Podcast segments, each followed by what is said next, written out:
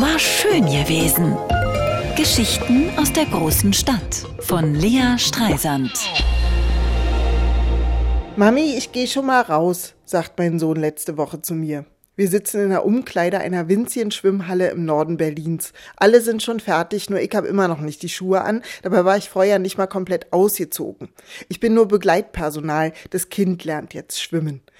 Wie der niedlichste Schaufelraddampfer der Welt paddelt der Fünfjährige einmal die Woche durchs geklorte Nass, strahlend vor Stolz, die Zahnlücke wie einen Orden vor sich hertragend. Und ausgerechnet jetzt wollen sie das SEZ abreißen. Also nicht, dass ich da schwimmen gelernt hätte. Ich hatte Schulschwimmen in der Körperbehindertenschule mit eigener Schwimmhalle.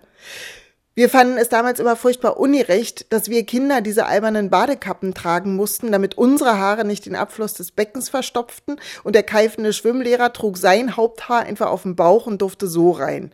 Ich war kein großer Fan vom Schulschwimmen. Dieser Gestank in den Umkleiden, wenn man wieder vergessen hatte, das Schwimmzeug zu Hause auszupacken.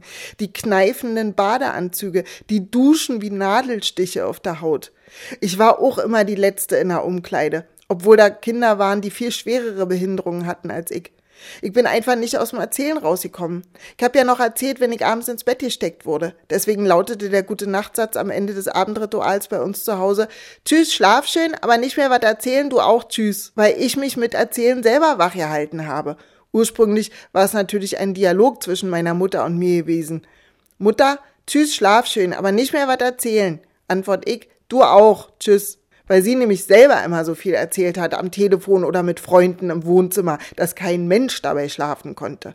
Und übrigens war auch meine Mutter schon als Kind immer die Letzte in der Umkleide. Als sie dann später mit mir ins SEZ gegangen ist, zu diesen Monsterwellen im großen Becken, jede volle Stunde, haben wir beide immer einen halben Tag gebraucht, ehe wir da wieder rauskamen.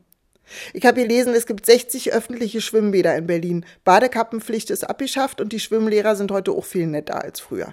Vielleicht versuche ich ja doch nochmal mein Glück. Nächstes Wochenende begleitet erstmal meine Mutter ihren Enkel zum Schwimmunterricht. Bin mal gespannt, wann die Bäden wieder nach Hause kommen. War schön gewesen. Geschichten aus der großen Stadt von Lea Streisand. Immer montags neu im schönen Morgen und jederzeit auf radio1.de.